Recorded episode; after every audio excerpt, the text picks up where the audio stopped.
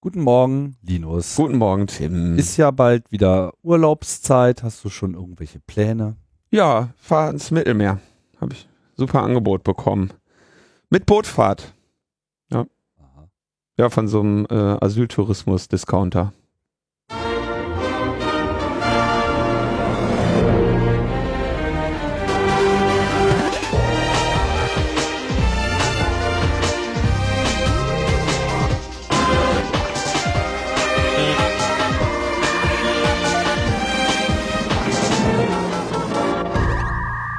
Logbuch Netzpolitik Nummer 259 vom 22. Juni 2018. Die Tage werden wieder kürzer. Weißt du, wie, wie stolz ich bin, dass wir das jetzt in, endlich hinkriegen mit diesen Datumsansagen? Ja. Ich auch. Das wurde mir ein Jahrzehnt lang vorgeworfen. Ja. Äh, zu Recht. Und es ist merkwürdig, wie schwierig das ist, das in den Apparat reinzubekommen. Aber wenn es dann einmal drin ist, Man muss sich die, E- die Metaebene als Apparat, ja, bis da so, bis da so ein Änderungsvorschlag mal seinen Weg durch die ähm, Strukturen geschaffen hat, ne, da müssen ja dann auch erstmal, ne, bis das, bis das wirklich der Apparat dann übernommen hat, ne, das ist dann kurz bevor die EU-Regulierung zuschlägt und das verpflichtend macht, kommt dann eine freiwillige Selbstverpflichtung der Metaebene. Und dann ähm, irgendwann ist das dann, nicht. dann ist, dann, dann muss wird, eine Grundverordnung her. genau, da gibt es eine Metaebene Grundverordnung. Mhm. Und ähm, dann wird das Projekt zum Prozess und dann ist das Linie. Nee, Aber, nee, nee, das wird dann erstmal zwei Jahre lang nicht gemacht, solange bis die Strafzahlungen dann auch verpflichtend sind genau. Bis alle das Memo bekommen haben. und gelesen haben. Ja. Tja, naja, gut. Ähm, ähm, kleiner Spoiler, heute geht es unter anderem auch um Eu- Europa und wir werden uns dann auch gleich noch einen Gast dazu schalten. Vorher, denke ich, ist es aber angemessen, noch einmal aufs Feedback zu blicken. Allerdings so viel, äh, so viel gibt es da, glaube ich, nicht zu sagen, denn gefühlt hat sich das Feedback in der letzten Sendung äh, zu 99 Prozent um unsere Messenger-Diskussion gedreht. Ja, Da gab es dann äh, viele nachvollziehbare Hinweise zu Alternativen und was man denn sonst noch nehmen könnte und was denn angeblich schon standardisiert sei und wie gut doch äh, die Standards dann Jahre später mit den kommerziellen Anbietern mithalten würden. Ja, hilft halt nicht, wenn es keiner benutzt. ist halt äh, das, äh, ehrlich gesagt, wollen wir die Diskussion jetzt hier auch nicht groß ähm, eröffnen. Wir nehmen da eure Kommentare zur Kenntnis. Ich denke, dass wir vieles davon auch im Prinzip schon angeschnitten haben. Es wird halt immer wieder festgestellt, dass ähm, es Open Source offene Standard-Alternativen äh, gibt, wie auch immer sie jetzt heißen mögen und was die Einzelnen dann halt bevorzugen. Da gibt es dann halt eine Single-Fraktion, da gibt es eine XMPP-Fraktion, da gibt es eine Mastodon-Fraktion und so weiter. Und dieser Vielklang an der Stelle ist halt auch Teil des Problems, ja, weil klar gibt es viele äh, Inseln, aber in diesem Netzwerkeffekt setzen sich halt dann eben die Systeme erstmal durch, wo alle sind. Und gewonnen haben die, die am, am besten alle da erstmal hinbekommen haben.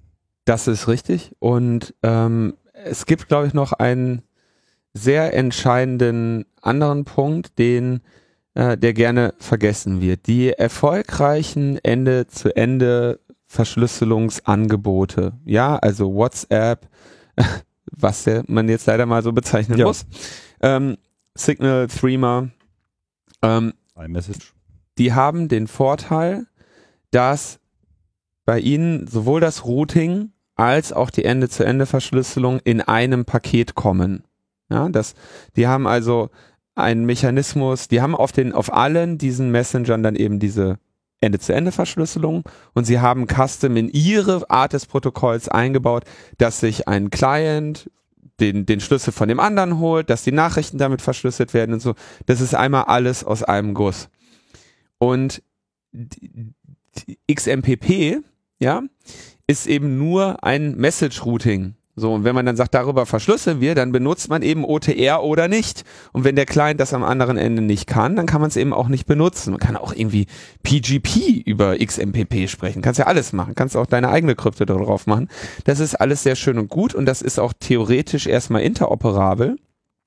Ähm, du hast nur am Ende eine ganze Reihe an Corner Cases. Wenn jetzt jemand sagt, ich möchte von meinem äh, Threema Messenger an eine Signal-Identität schreiben, die ein vollständig anderes Routing haben, die vollständig andere Adressierung haben, die eine andere Verschlüsselung haben, die ein anderes äh, Key-Management, also im Sinne von Key-Servern, wo man sich einen Schlüssel holen muss oder eben auch nicht, äh, die all das haben und das wird man nicht mehr interoperabel bekommen und das ist auch so gewünscht.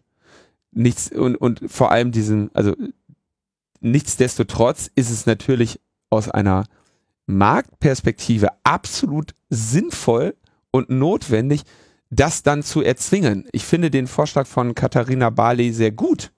Das ist wichtig, dass, dass, äh, dass man diese äh, marktbeherrschenden Stellungen aufweicht und dass man sie dazu Interoperabilität zwingt, damit überhaupt noch andere eine Schnitte bekommen können.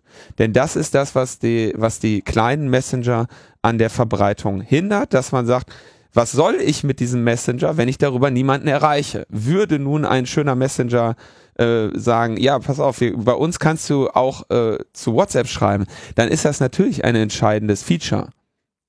Es hieß, äh, ich würde aber eigentlich davon ausgehen, dass das äh, mit großer Wahrscheinlichkeit mit irgendwelchen Einschränkungen einhergehen würde, die, äh, was weiß ich, die Form der Nachrichten, die man versendet, betreffen können, die die Verschlüsselung betreffen können ähm, und die am Ende dann äh, wahrscheinlich auch wieder beim uns beim, beim Spam Bestätigung, ja. ja. genau. Spam ist auch noch so ein äh, Aspekt. Also die Probleme sind vielfältig und schwer zu lösen und das kann man jetzt beklagen, das tun wir auch. Aber es ist nun mal die Situation, in der wir sind und ähm, ich habe da wenig Hoffnung, dass sich das schnell ändern wird. Also wenn dann auf jeden Fall durch, durch Regulation, durch, äh, durch Regulierung und Gesetz.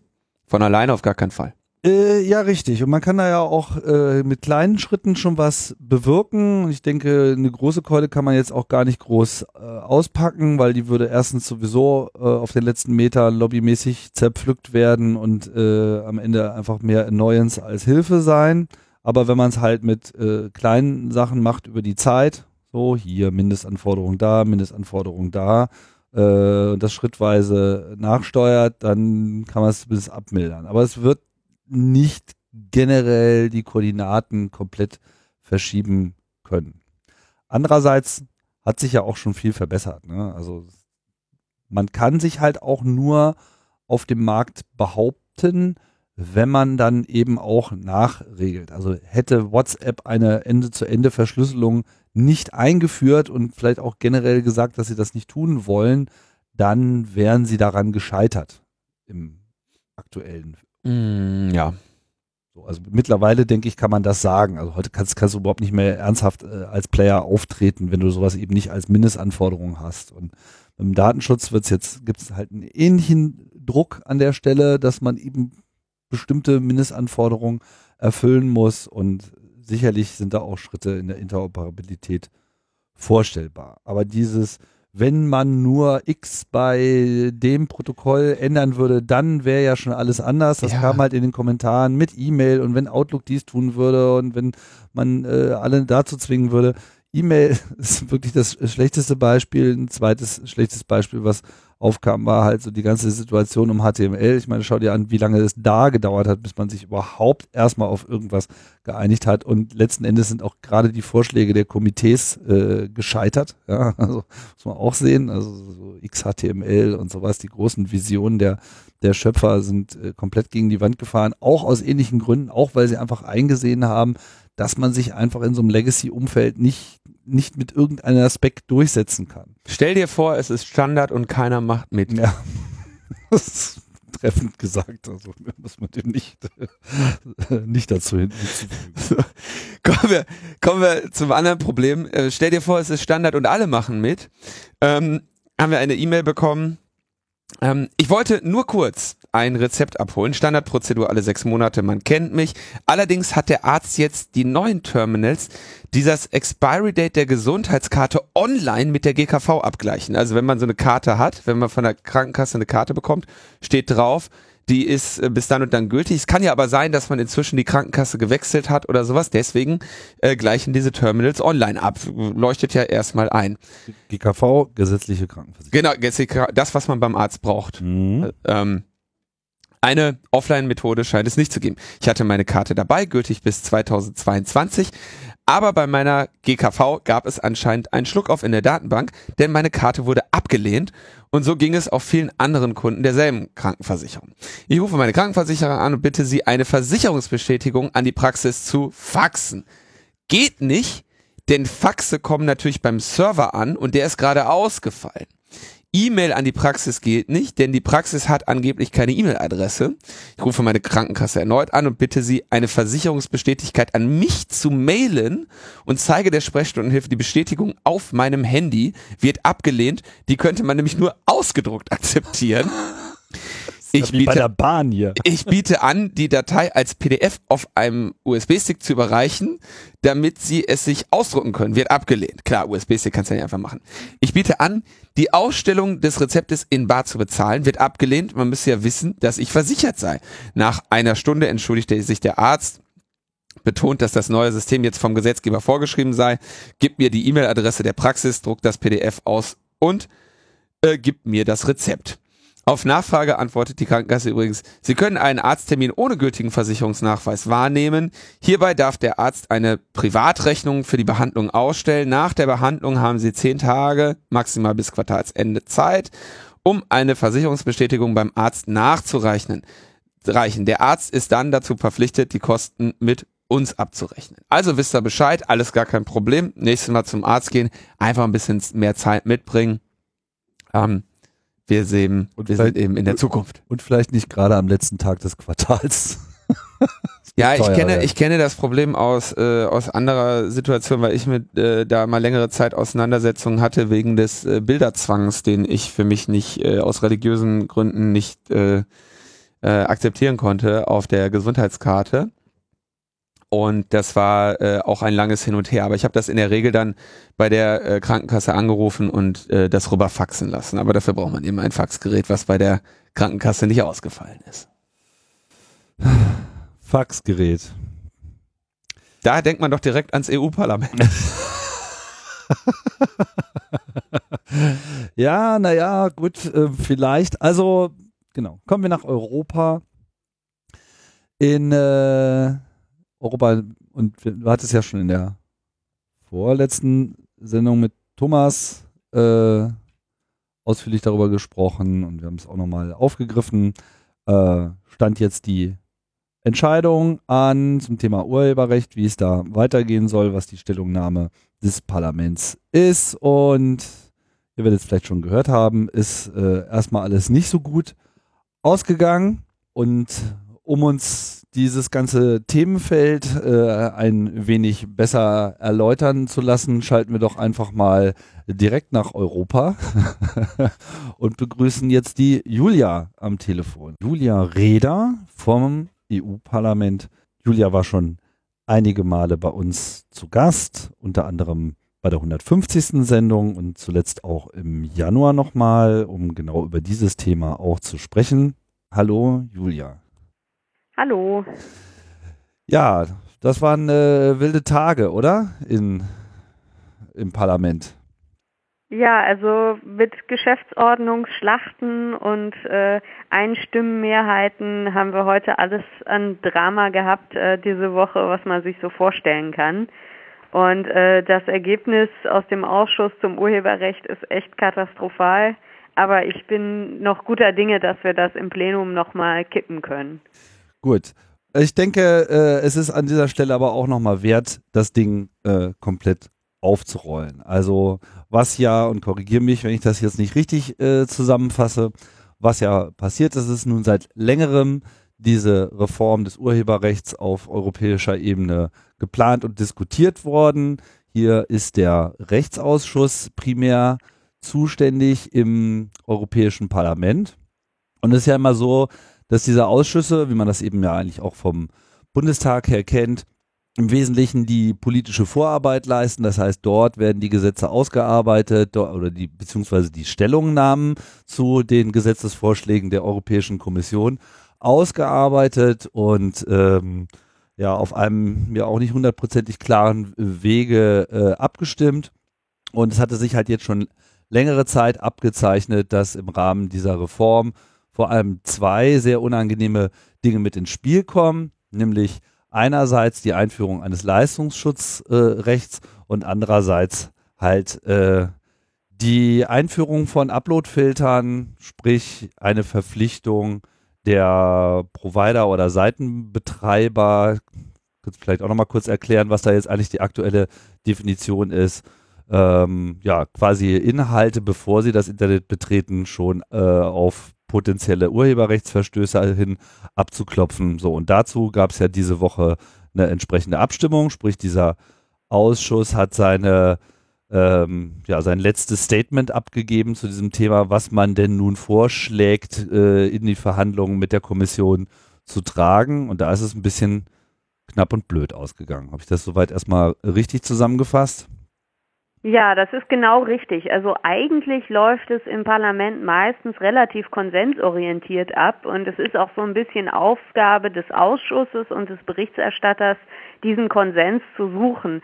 Äh, davon hat aber unser Berichterstatter Axel Voss von der CDU irgendwie wenig gehalten und wollte stattdessen mit dem Kopf durch die Wand. Auf keinen Fall irgendwie vom Leistungsschutzrecht abrücken, obwohl die Kritik immer lauter geworden ist. Und äh, das hat eben dazu geführt, dass er am Ende äh, mit 13 zu 12 Stimmen das Leistungsschutzrecht durch den Ausschuss gebracht hat. Also eigentlich nur äh, von Gnaden des Front National, also die beiden Rechtsaußenabgeordneten im Rechtsausschuss haben dafür gestimmt und nur deshalb hat er überhaupt eine Mehrheit bekommen. Und ähm, das könnte ihm jetzt aber eben in, auf die Füße fallen, weil das ganze Parlament äh, Anfang Juli ja nochmal entscheiden darf, ob sie denn dieses Ausschussergebnis jetzt akzeptieren oder nicht. Und ja, äh, also es gab durchaus immer wieder Versuche zu sagen, wir können ja irgendwie einen Kompromiss finden, bei dem das freie Internet äh, nicht gefährdet wird und trotzdem irgendwie den Verlagen und der Musikindustrie am Ende irgendwas übrig bleibt aber dazu war Herr Voss halt überhaupt nicht willens. Und deshalb haben wir jetzt diesen wirklich katastrophalen Text, wo Uploadfilter drin sind, wo Leistungsschutzrecht drin sind und äh, was vielleicht auch nicht allen so klar ist, also es sind nicht nur Uploadfilter, sondern diese Plattformen sind unmittelbar haftbar für jede einzelne Urheberrechtsverletzung ihrer Nutzer. Das heißt, selbst wenn Sie irgendwie den neuesten Stand an Filtern installieren, die sowieso äh, mehr schlecht als recht funktionieren, sobald Sie eine Urheberrechtsverletzung nicht erkennen, sind Sie trotzdem dran. Also das heißt, es sind ganz, ganz massive ähm, äh, äh, Anreize für diese Plattformen, so viel zu filtern wie nur irgendwie möglich und immer dann, wenn auch nur der leiseste Zweifel an der Legalität besteht, das von vornherein äh, ähm, nicht zuzulassen, also im Prinzip eine Vorzensur zu betreiben, denn das ist die einzige Art und Weise, wie sie sich nach diesem Vorschlag vor der Haftung schützen können.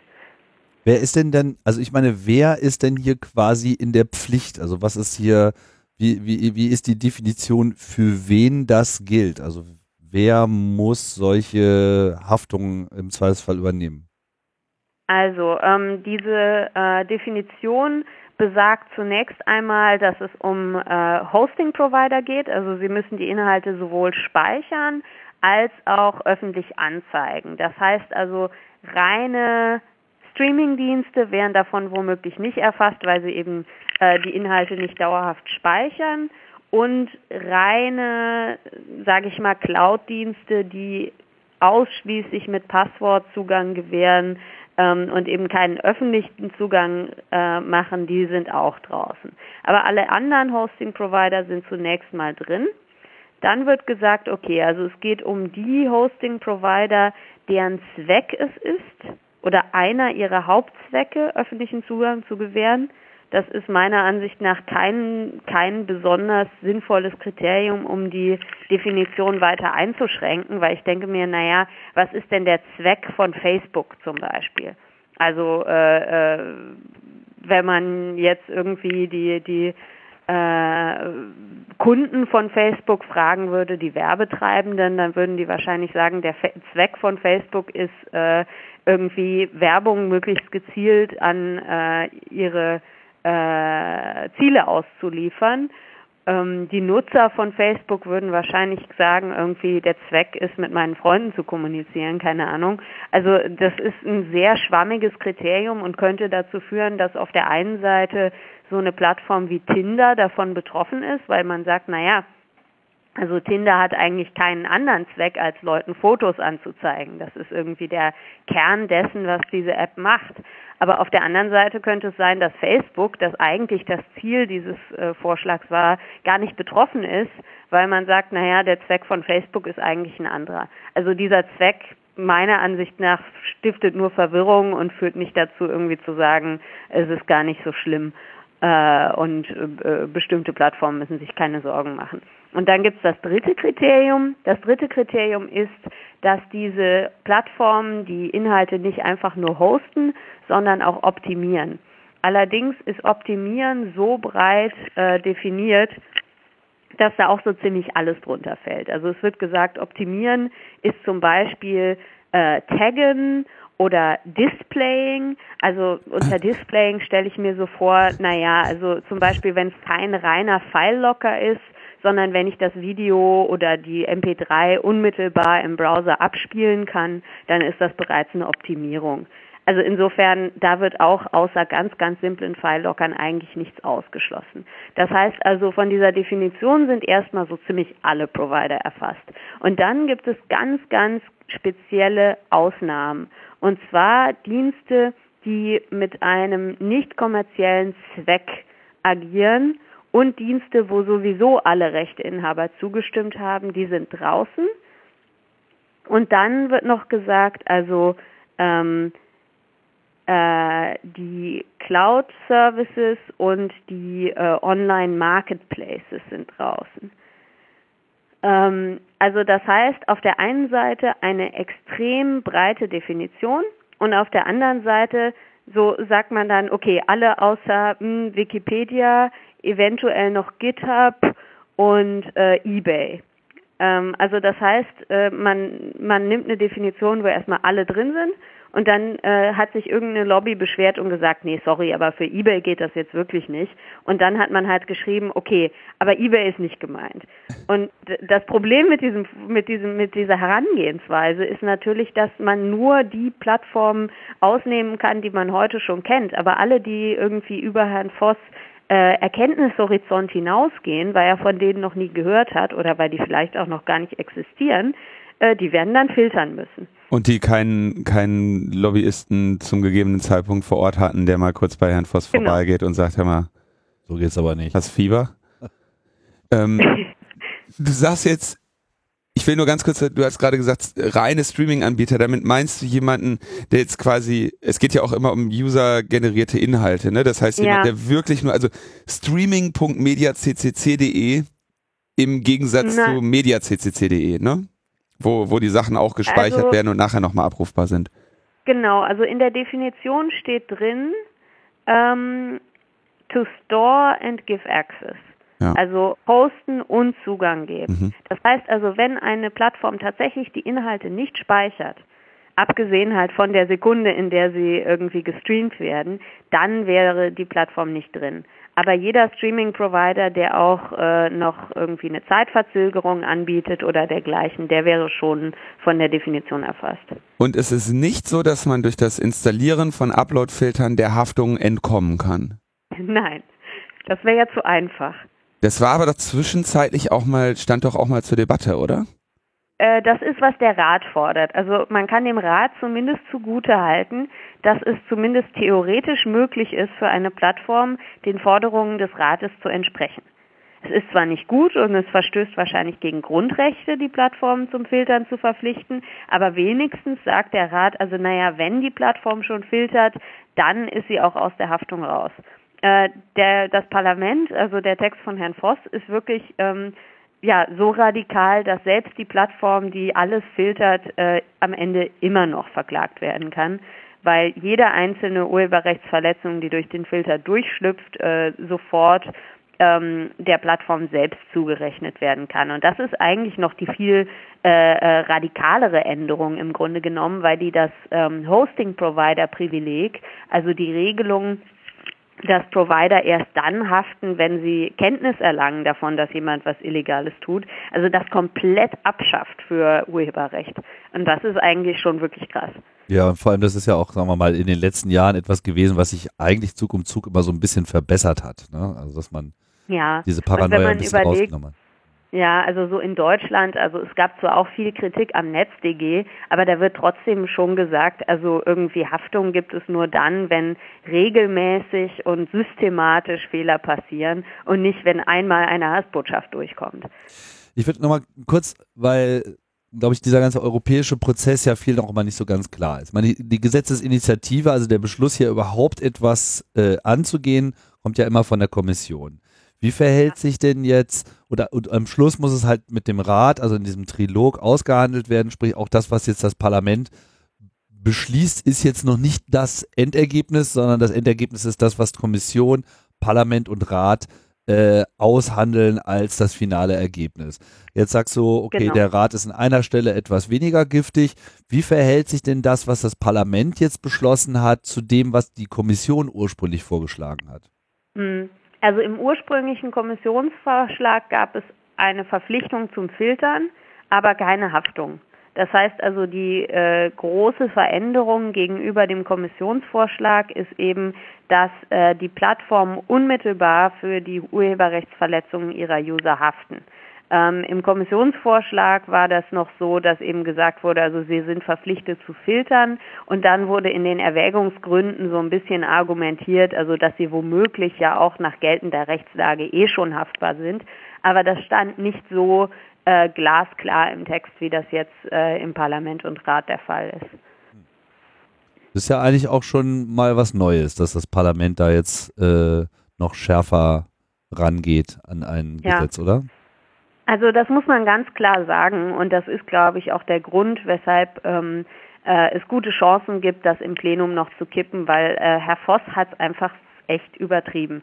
Also er hat einen Kompromiss vorgelegt, der radikaler ist als jeder einzelne Änderungsantrag, der überhaupt eingereicht wurde und nennt das dann irgendwie einen, einen Kompromiss. Und dann muss man sich nicht wundern, wenn die Mehrheiten extrem knapp sind und das Plenum das vielleicht anders sieht. Und der Front National war jetzt das Zünglein an der Waage. Das finde ich ja auch bemerkenswert. Ähm, beim Upload-Filter leider nicht. Also beim Upload-Filter war es schlimmer. Da war es 15 zu 10. Das heißt, selbst wenn der Front National nicht zugestimmt hätte, wäre das durchgekommen, weil dort äh, die Konservativen, also die Tories, äh, zugestimmt haben. Beim Leistungsschutzrecht haben aber die Konservativen dagegen gestimmt und da ging es entsprechend 13 zu 12 aus und es lag ausschließlich an äh, den Stimmen, also an den zwei Stimmen des Front National. Na, grandios. Jetzt würde mich immer interessieren, du hast doch an diesen Ausschusssitzungen auch teilgenommen, oder? Ja. Was treibt die um? Wie, also wie kommen die? Ich, ich, ich bin hier gerade mal so ein bisschen auf, auf der Webseite von Axel Voss. Die begrüßt mhm. einen ja schon mit Europa muss handeln, Datenschutz im Spannungsfeld zwischen Digitalisierung und Terrorbekämpfung. wo, wo, so, wo so klassische ähm, Floskeln dann auf einmal mit, mit, mit, mit diesen ähm, Angst-Buzzwords äh, vermischt werden. Ne? Da, ja. da weiß man ja. schon, wo man jetzt gerade wieder gelandet ist. Ne? Aber wie argumentieren die? Also ist, er sagt ja auch, Urheberrecht muss fair sein. Äh, Post vom 20.06. Ja. ja. Feiert ja auch ja, seinen Erfolg. Fair für alle, also fair vor allen Dingen für die, die äh, äh, Plattformen verklagen wollen, nehme ich an. Also ähm, die Argumentation von Herrn Voss ist nicht besonders stringent, weil der eine oder andere wird ihn schon kennen aus den Verhandlungen zur Datenschutzgrundverordnung. Und da war er derjenige, der gesagt hat, äh, das ist alles den kleinen Unternehmen nicht zumutbar und äh, wir dürfen es nicht übertreiben mit dem Datenschutz und so weiter. Und das scheint ihn aber überhaupt nicht zu interessieren, wenn es jetzt um, ums Urheberrecht geht. Also es gibt keinerlei ähm, mildernde Maßnahmen für Kleinunternehmen in diesem Vorschlag. Im Gegensatz zum Rat, der zumindest sagt, naja, also wenn es eine ganz kleine Plattform ist, dann reicht möglicherweise eben auch, äh, äh, dass man die Inhalte im Nachhinein entfernt. Äh, sowas gibt's hier nicht. Also es ist keine so richtige Logik zu erkennen, dass Herr Voss jetzt grundsätzlich immer industriefreundlich wäre oder oder irgendwas in der Art, weil ähm, also die gleichen Unternehmen, die Herr Voss irgendwie bei der Datenschutzgrundverordnung verteidigt hat, so Bitkom und so weiter, die äh, äh, schmeißt er jetzt hier vor den Bus. Also insofern ähm, ist das nicht so ganz nachvollziehbar. Ähm, also aus den Diskussionen in den Verhandlungsrunden ist so ein bisschen hervorgegangen, dass äh, Herr Voss mit vielen der Plattformen, die von seinem Vorschlag betroffen sind, ähm, einfach nicht vertraut ist. Also er hat mal gesagt, also Tinder oder GitHub hat er noch nie benutzt, er kennt die eigentlich nicht. Und ich habe mal in einer Verhandlungsrunde äh, eine halbe Stunde damit verbracht, äh, Herrn Voss zu versuchen zu überzeugen, dass GitHub eine Firma ist und keine nicht kommerzielle Plattform. Und also das zumindest hat funktioniert und im Text steht eben drin, dass irgendwie ähm, Open Source Software Developing Platforms nicht betroffen sein sollen. Immerhin. Aber das war wirklich äh, eine halbe Stunde hin und her, äh, weil er wirklich überzeugt davon war, äh, GitHub wäre irgendwie ein nicht kommerzielles Community-Projekt oder so. Einfach nur, weil Leute das kostenfrei benutzen können. Also das ist auch Facebook auch, ist auch Community. Ja, ja. Aber ähm, also das, das ist irgendwie sehr schwierig, weil ähm, also ich glaube, äh, seine Herangehensweise ist, also wenn eine Firma äh, Geld verdient und wenn der Upload von User-Generated Content irgendwie zentral ist für ihr Geschäftsmodell, dann müssen da ja irgendwo Urheber ausgebeutet werden. Also ich habe dann versucht, ihm das, das Beispiel Tinder zu erklären, wo selbstverständlich Tinder nicht funktionieren würde, wenn Leute dort keine urheberrechtlich geschützten Inhalte hochladen könnten, also Fotos aber dass deshalb trotzdem keine Fotografen äh, hungern, weil irgendwie Tinder ihnen keine Lizenzgebühren zahlt. Denn in aller Regel laden die Leute da halt ihre Selfies hoch, die überhaupt nicht irgendwie von professionellen Fotografen gemacht wurden oder so. Aber das ist irgendwie, das ist ihnen nicht vertraut. Also ähm, ich, äh, viel, viel klarer kann ich es auch nicht erklären, warum das so ist. Aber für ihn sind Online-Plattformen eben YouTube und Facebook und die haben schon genug Geld und die benutzen ja auch schon Filter. Ähm, aber da, da fehlt dann auch das Verständnis, dass die Filter, die zum Beispiel YouTube benutzt, bei weitem nicht in der Lage sind, alle möglichen Urheberrechtsverletzungen zu erkennen. Also Content ID ist schon irgendwie State of the Art und kann nicht nur ähm, genau, also exakte Kopien von Videos erkennen, mhm. sondern zum Beispiel auch Melodien. Das ist schon relativ ähm, technisch äh, äh, versiert, aber das war's dann auch. Also wenn zum Beispiel jemand in einem äh, YouTube-Video ein Gedicht vorliest oder womöglich noch ein Gedicht, das in eine andere Sprache übersetzt wurde. Von jemandem, der doch nicht seit 100 Jahren tot ist. Ja, also dann kann Content ID das selbstverständlich nicht erkennen. Und ähm, also das heißt, diese Technologie, die da gefordert wird, die gibt es eigentlich noch gar nicht. Noch dazu äh, sagt er ja im Prinzip, äh, dass er sich der, oder wenn ich das richtig verstehe, ist sich der Tatsache bewusst, dass nur diese beiden sehr großen Plattformen überhaupt Upload-Filter-Systeme gebaut haben. Rühmt, also sagt ja auch sehr ganz toll, ja. die funktionieren ja super und so, und machen die ja sogar schon freiwillig. Ähm, und alle anderen sollen sich da dann einfach mit dran knoten, ne? Ja, also das ist äh, äh, auch so ein, so ein blinder Fleck in der Argumentation der Verfechter von Artikel 13, weil es wird ja gesagt, also alle, die gegen Artikel 13 sind, äh, in der jetzigen Form, das sind irgendwie die Vasallen von Google und Facebook. Aber wir hatten letzte Woche eine Anhörung im Binnenmarktausschuss zum Thema illegale Inhalte und die einzigen, die dort positiv über algorithmische Filter gesprochen haben, waren Google und Facebook. Die kleinen Unternehmen, die Akademiker, die Zivilgesellschaft sagen alle, diese Filter sind ein Holzweg und führen massenhaft äh, zu Verletzungen der Meinungsfreiheit und äh, äh, sind vor allen Dingen nachteilig für Randgruppen. Also da kamen dann solche Beispiele wie, ähm, dass zum Beispiel ähm, äh, Menschen, die auf Arabisch oder in kyrillischer Schrift kommunizieren, ganz oft Opfer von äh, irgendwelchen Filtersystemen wären, weil die halt denken, das wären Terroristen oder das wären russische Bots. Ähm, einfach weil das halt die Daten hergeben, mit denen diese Algorithmen trainiert wurden.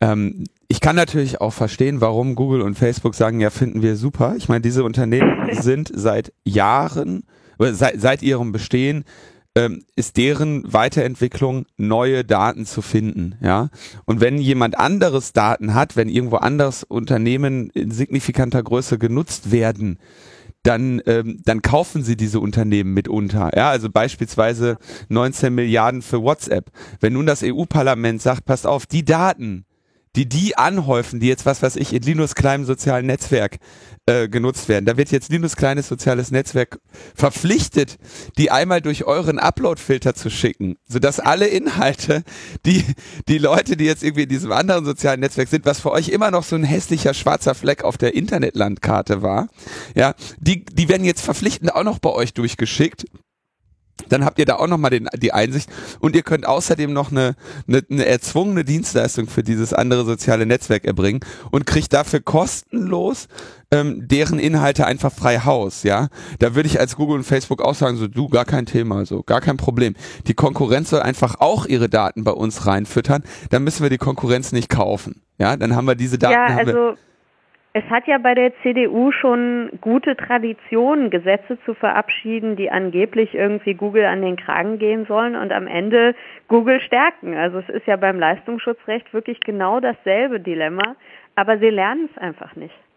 Ähm, Leistungsschutzrecht haben wir, war ja der andere äh, traurige Artikel hier jetzt, ne? Ja. Und äh, ist das richtig, dass das Leistungsschutzrecht irgendwie jetzt unveräußerlich sein soll? Äh, nicht direkt. Also damit hat sich Herr Voss dann doch nicht so in der Gänze durchsetzen können. Also in seinem ersten Entwurf stand drin, das ist unveräußerlich, das heißt also ein Verleger muss Geld dafür verlangen, ob er will oder nicht. Das ist jetzt doch ein bisschen abgeschwächt worden. Also jetzt steht drin, ähm, also dieses Leistungsschutzrecht soll dazu führen, dass die Verlage faire Vergütung erwerben können. Dann steht aber in den Erwägungsgründen, die das Ganze erklären, übrigens, das Listen in einer Suchmaschine ist aber keine faire Vergütung. Mhm. Also mit anderen Worten, Sie finden das irgendwie nicht okay, was in Deutschland passiert ist, nämlich dass Google eine Gratislizenz bekommen hat, aber Sie haben auch keine Lösung, wie man das verhindern kann, weil Sie wollen die Verlage nicht zwingen, Geld zu verlangen, Sie wollen aber gleichzeitig sagen, nee, also das geht aber nicht, dass das Google dann umsonst kriegt. Nur wie das funktionieren soll, dass auf der einen Seite die Verlage entscheiden können, ob sie Geld verlangen oder nicht, dass aber auf der anderen Seite Google doch auf jeden Fall zahlen muss, das ist völlig unklar. Also es ist halt ein, ein Quatschtext irgendwie. Ja, also es ist irgendwie auch wirtschaftsrechtlich, finde ich das irgendwie sehr interessant, ne? Weil wenn jetzt irgendwie Unternehmen kostenlose Lizenzen rausgeben, also wenn man so dem Finanzamt gegenüber äh, sagt, so ja, hier habe ich einem anderen Unternehmen ganz viel kostenlos gegeben, dann kommen die halt ganz schnell an und sagen, na ja, ist das jetzt hier vielleicht eine Schenkung, äh, so, ja, wird jetzt hier irgendwas äh, erschlichen, äh, etc. Und äh, auch bei den Upload-Filtern, ne? Also ich meine, klar, Google, Facebook können natürlich jetzt erstmal sagen, ach, hier kein Problem, stellen wir euch kostenlos bereit. Wenn dann aber klar ist, dass diese Daten nicht genutzt werden können und der von Linus äh, erwogene Vorteil vielleicht wegfällt, können die halt auch schnell sagen, naja, das kostet aber auch alles ganz schön viel Geld. Ihr müsst jetzt hier uns auch Geld dafür bezahlen. Wir sind die einzigen, die hier konform sind und vielleicht auch die einzigen, die jemals äh, bleiben werden oder zumindest auf absehbare Zeit. Man zwingt ja geradezu die europäische Wirtschaft bei Google und Facebook eine Dienstleistung einzukaufen. Ja, also ich meine, ich glaube, das muss inzwischen zumindest den Leuten, die für das Leistungsschutzrecht lobbyieren, auch irgendwie bewusst sein. Also ich kann mir nicht vorstellen, dass der Axel Springer Verlag wirklich immer noch glaubt, dass Google am Ende bezahlen wird. Äh, manche meiner Kolleginnen und Kollegen glauben das vielleicht wirklich und stimmen deshalb für das Leistungsschutzrecht, aber äh, also ich glaube, bei Springer ist die Erkenntnis inzwischen dann doch auch durchgesickert. Und da muss man sich natürlich die Frage stellen, warum äh, wollen die das trotzdem immer noch auf Teufel komm raus durchdrücken. Und da hatten wir eine ganz interessante Anhörung im Rechtsausschuss, also wo ein Anwalt von Axel Springer ähm, uns als unabhängiger Experte präsentiert wurde vom, äh, von der Parlamentsverwaltung. Das fand ich auch sehr lustig. Und der hat gesagt, es geht beim Leistungsschutzrecht überhaupt nicht darum, dass irgendjemand Lizenzgebühren zahlen soll, sondern es geht darum, Nachrichtenaggregatoren und Suchmaschinen einfach vom Markt zu verdrängen. Und jetzt wird wahrscheinlich auch Axel Springer nicht so größenwahnsinnig sein, dass sie glauben, dass Google am Leistungsschutzrecht zugrunde gehen wird. Das heißt, es geht um die kleineren Aggregatoren. Und äh, der Sinn des Ganzen ist, dass ähm, große Verlage den Großteil ihrer Leserinnen und Leser durch direkte Besuche ihrer äh, Homepage bekommen ähm, die kleinen Verlage aber vor allen Dingen durch äh, sogenannten Referral Traffic, also alles, was über Links kommt von Social Media, Suchmaschinen, Webseiten und so weiter.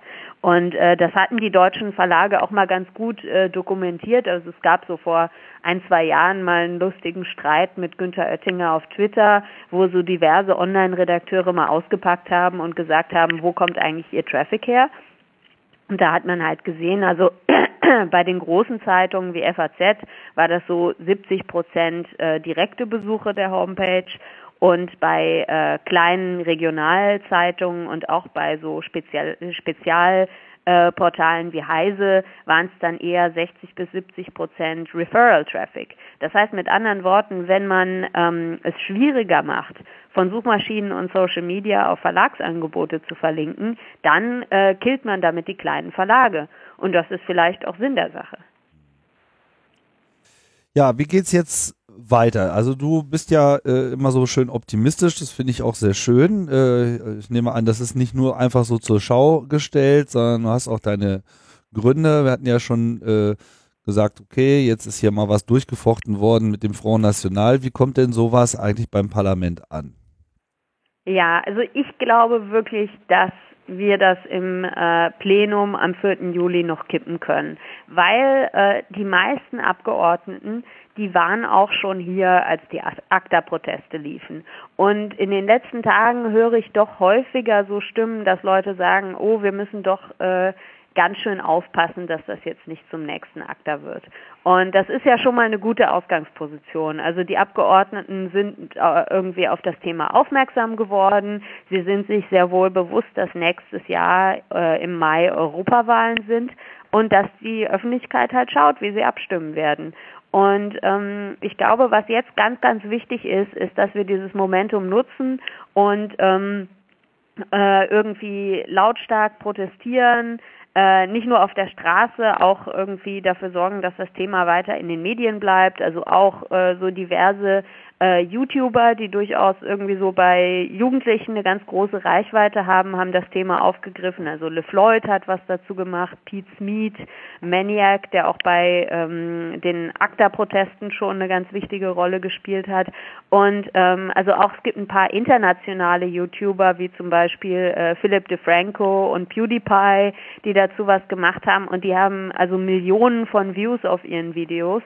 Und äh, es gibt da quasi so eine ganze Generation, mit der vielleicht auch selbst wir gar nicht mehr so richtig in Kontakt sind, die auf das Thema jetzt aufmerksam geworden sind und äh, womöglich äh, gar nicht wissen, also was, was sie jetzt machen können. Also es ist vielleicht das erste Mal, dass sie überhaupt irgendwie sich so mit politischem Protest auseinandersetzen und so. Ähm, das heißt, wir denken uns, wir wollen das versuchen, äh, ähm, wirklich gegen das Thema zu protestieren. Ähm, als erstes gibt es jetzt am Sonntag eine Demo in Berlin, zu der rufen äh, äh, bislang auf, also unter anderem die Electronic Frontier Foundation, Digital Courage, die Piratenpartei, die Grünen, LAG Netzpolitik ähm, und noch eine Reihe andere NGOs. Äh, wir haben auch weitere Parteien angefragt. Also es sieht so aus, als ob das wirklich äh, relativ breit und überparteilich werden könnte. Ähm, also die Demo beginnt jetzt diesen Sonntag, 24. Juni um Viertel vor zwölf äh, vor dem Europäischen Haus der, äh, unter den Linden 78. Und ähm, das ja, ist ich direkt hoffe, in der dass, Nähe, dass Leute direkt gehen. in der Nähe vom Pariser Platz, ne? S-Bahn, U-Bahnhof, Brandenburger Tor wahrscheinlich, oder? Wenn ich das richtig glaube, ich bin ein Weilchen nicht mehr in Berlin gewesen, Ja, aber ist es. ist Ja, ja, das Fall ist da. relativ zentral. Und also die Demoroute geht eben vom Eu- Europäischen Haus in Richtung Axel Springer Haus, was ich auch ganz witzig finde. Und äh, also es geht gegen Uploadfilter und gegen Leistungsschutzrecht. Und ähm, also ich, ich glaube, das wird eine, eine witzige Sache. Und hoffentlich kommt da auch wieder so ein bisschen ACTA-Stimmung auf und äh, das Wetter soll auch gut werden. Also ich kann nur alle aufrufen, da vorbeizukommen. Ähm, das ist aber jetzt so der erste Versuch, das Thema auf die Straße zu bringen. Daneben ist es natürlich jetzt ganz wichtig, ähm, einfach die Abgeordneten zu kontaktieren. Ähm, ich glaube, ähm, in Deutschland ziemlich wichtig wäre die SPD. Die haben nämlich ausnahmsweise tatsächlich was richtig gemacht und im äh, Rechtsausschuss gegen Uploadfilter und Leistungsschutzrecht gestimmt. Mhm. Das war aber letzten Endes nur ähm, eine Abgeordnete, also beziehungsweise also es gibt zwei äh, von der SPD im Rechtsausschuss, ein Vollmitglied und ein stellvertretendes. Das sind äh, Silvia Kaufmann und Timo Wölken. Und die haben sich bei dem Thema wirklich äh, äh super klar positioniert und das ist toll und ähm, die sagen auch, naja, im Koalitionsvertrag steht, Uploadfilter sind äh, äh, unverhältnismäßig und dazu stehen wir. Nur ähm, man sieht ja, die Bundesregierung als Ganze ähm, äh, agiert durchaus anders und deshalb kann man sich jetzt nicht darauf verlassen, dass wirklich die gesamte SPD geschlossen am 4. Juli dagegen stimmen wird. Insofern wäre das sehr wichtig, da die Abgeordneten entsprechend äh, zu kontaktieren. Also jetzt nicht unbedingt Silvia Kaufmann und Timo Wölken, weil die haben sich ja schon positioniert, aber die anderen halt. Und naja, also bei der CDU kann man es auch probieren. Ähm, und natürlich auch bei den anderen Parteien, FDP, Grüne, Linke, wobei ich hoffe, dass da die meisten sowieso schon dagegen sind. Aber ähm, also das ist jetzt wirklich äh, wichtig, weil viele Abgeordnete haben wahrscheinlich sich mit dem Thema noch überhaupt nicht beschäftigt. Und wenn die jetzt äh, doch irgendwie Anfragen von der Presse bekommen, wie sie eigentlich dazu stehen, vielleicht von ihrer Lokalzeitung, ähm, dann müssen sie sich dazu halt irgendwie verhalten. Und ähm, insofern, ja, ist das jetzt genau der richtige Zeitpunkt. Also ich würde sagen, so äh, auf die Straße gehen, wenn es in eurer Stadt irgendwie einen Protest gibt und ansonsten eure regionalen Abgeordneten anrufen und die Lokalpresse fragen, hey, äh, macht doch mal was dazu und was sagen eigentlich die Abgeordneten aus der Region. Wie ist denn der, äh, die Unterstützung so aus dem Lobbybereich? Also der ECO läuft ja auch schon äh, Sturm. Gibt es denn da überhaupt noch andere Wirtschaftsorganisationen, die da nennenswert versuchen, Ein Einfluss zu, drauf zu nehmen? Ähm, also Bitkom ist natürlich äh, auch dagegen. Ähm, Start-up-Verband, also es gibt irgendwie, ich glaube, so Verband Deutsche Start-ups oder so. Ähm, aber die Industrie als Ganzes, ähm, also es gab ab und zu schon solche ähm, solche Briefe auch aus Ecken, wo man es vielleicht nicht erwartet hätte. Also ich glaube, Bosch zum Beispiel hat uns irgendwann mal äh, eine Mail geschrieben, dass sie halt auch irgendwie in ihrer ähm, äh, in ihrem Konzernalltag auf Plattformen wie GitHub zum Beispiel angewiesen sind und dass sie sowieso ganz verantwortungsbewusst mit äh, Urheberrechten umgehen und dass solche äh, Maßnahmen halt absolut unverhältnismäßig sind und irgendwie den Wirtschaftsstandort Deutschland gefährden. Ähm, die, ich hoffe, dass die weiterhin irgendwie die CDU bearbeiten, weil ähm, irgendwie so mit einem CDU-Wirtschaftsminister ähm, das beeindruckt den vielleicht mehr, wenn Bosch sagt, das ist Unsinn, als wenn äh, das äh, irgendwie, weiß nicht, Digitalcourage sagt. Ja. Ja, oder man kann ja auch mal, äh, wenn man in einem mittelständischen Unternehmen arbeitet, mal fragen, wieso die Führungsriege eigentlich dazu steht und die nicht auch mal den Telefonhörer in die Hand nehmen will. Sowas. Ja, also Wirtschaftsministerium anfragen und Justizministerium ist definitiv eine gute Idee. Gut, 4. bis 5. Juli steht jetzt hier, ist die, äh, ist dann die Abstimmung im Parlament. Ja. Ähm, da kriegt das Parlament den, da, also da ist es dann durch. Das wäre wirklich jetzt dann der, das. Ähm, also das wäre quasi die letzte Chance, um diese Urheberrechtsrichtlinie noch zu verbessern. Denn wenn wir äh, am 4. Juli verlieren, dann bedeutet das, äh, der Text, den der Rechtsausschuss da jetzt angenommen hat, wird die Position des Parlaments und dann ähm, steigt das Parlament unmittelbar in Verhandlungen mit dem Rat ein. Und dann ist natürlich klar, der Rat hat sich ja schon für Uploadfilter und Leistungsschutzrecht ausgesprochen. Und wenn das Parlament das auch tut, dann kann man nicht erwarten, dass in den Trilogverhandlungen noch irgendwas zum Besseren verändert wird. Dann mhm. ist halt die Frage, wo genau zwischen den beiden Positionen trifft man sich. Das heißt, wenn wir am 4. Juli äh, die Abstimmung verlieren, dann gibt es nur noch eine Chance, nämlich ganz am Ende der Verhandlungen, wahrscheinlich im Frühjahr nächsten Jahres, die gesamte Richtlinie abzulehnen. Das wäre aber ähm, äh, meiner Ansicht nach äh, schade, weil es ja durchaus äh, gute Elemente dieser Richtlinie gibt. Also es gibt eine verpflichtende Schranke für Bildungszwecke, damit äh, Bildungs äh, Institutionen auch grenzübergreifend irgendwie im Internet äh, Angebote machen können. Es gibt ein paar Erleichterungen für Bibliotheken. Es gibt einen Schutz äh, der gemeinfreien Werke, also dass man nicht mehr wie äh, das in der Vergangenheit zum Beispiel passiert ist, äh, irgendwelche Museen äh, Wikipedianer verklagen können, weil sie irgendwie Fotos von gemeinfreien Gemälden aus dem 17. Jahrhundert bei Wikipedia hochladen und solche Dinge.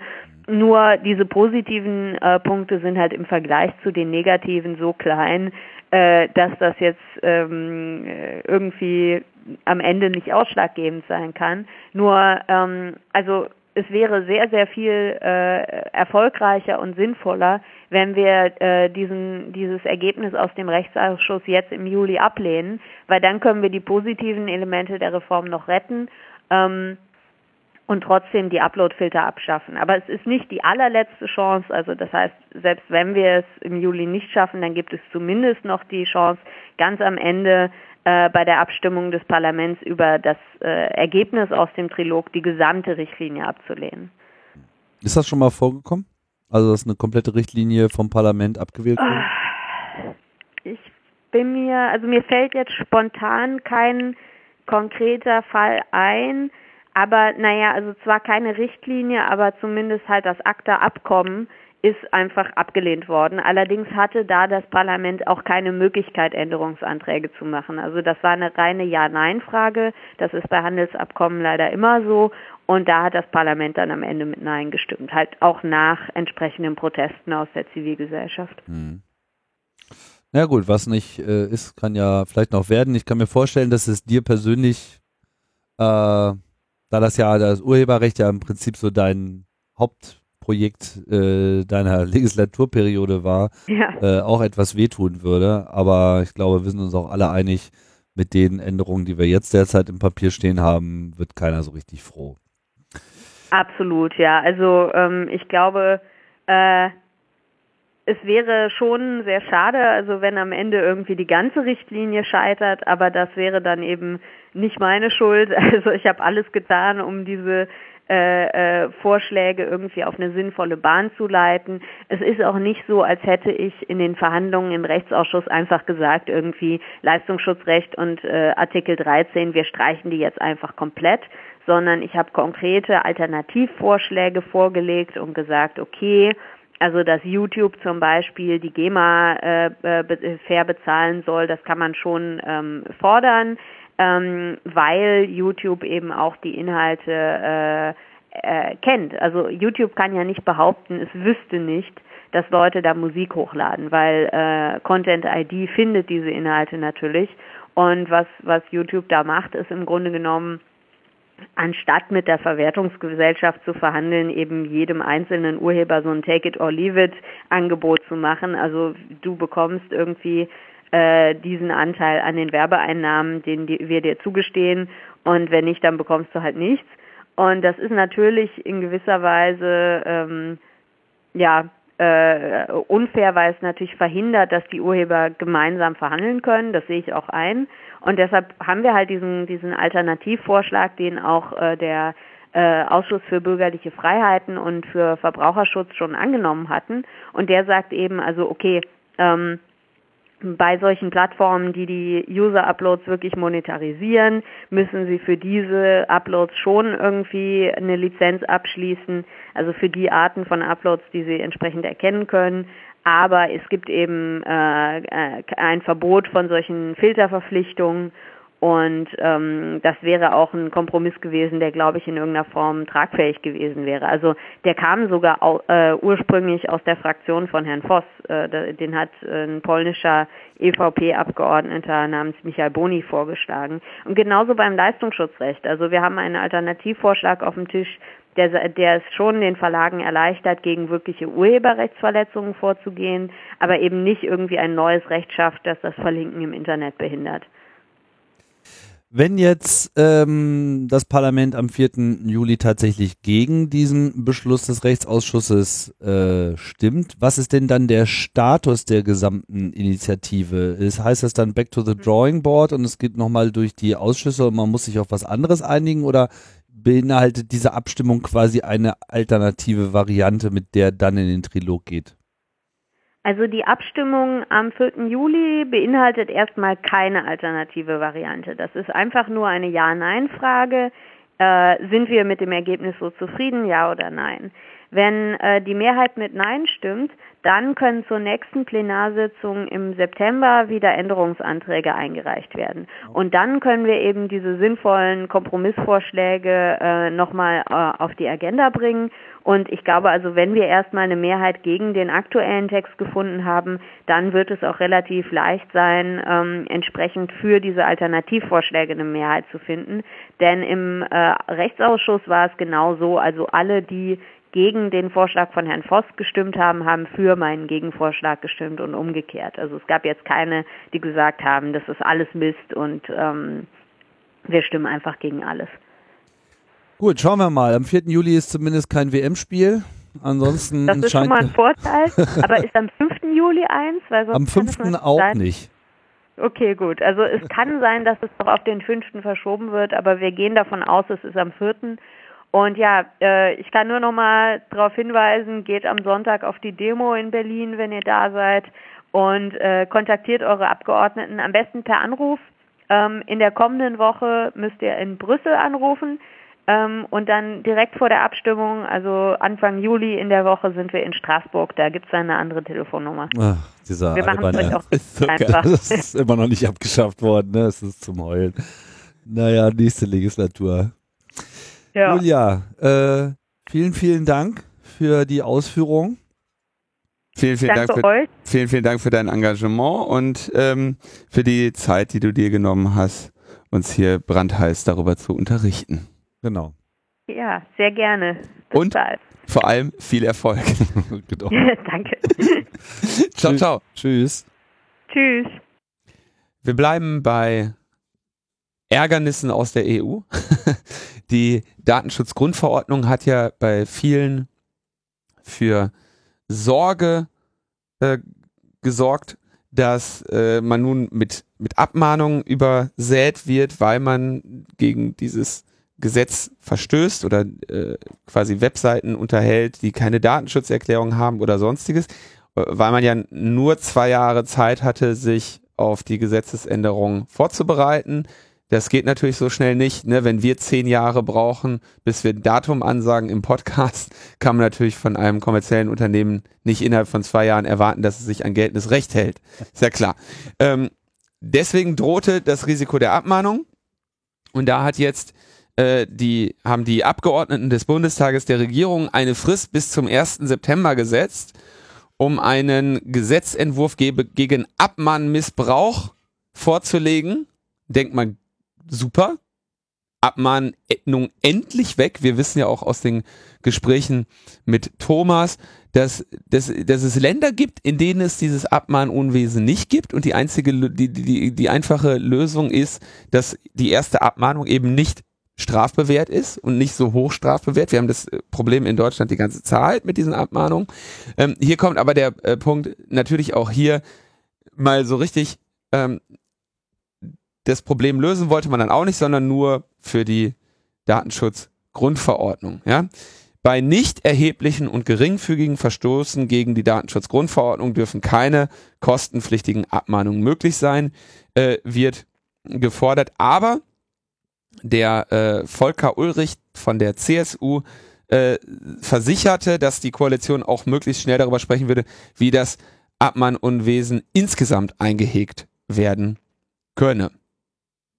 Ja, dass äh, man will sich der Sache also annehmen, auf primär jetzt aber erstmal an der Stelle, wo es bisher noch kein Problem so wirklich gibt. Denn Massenabmahnungen im äh, Datenschutzgrundverordnungsbereich haben wir ja bisher einfach nicht gesehen. Ja. So, wir haben vereinzelte Versuche, wo wahrscheinlich mal jemand gesagt hat, pff, das probieren wir jetzt mal, aber hier, äh, wie heißen diese, die, die Serienbrieftäter, äh, Waldorf Frommer Waldorf und so, ja. ne, die ähm, haben das äh, noch nicht bisher für sich entdeckt.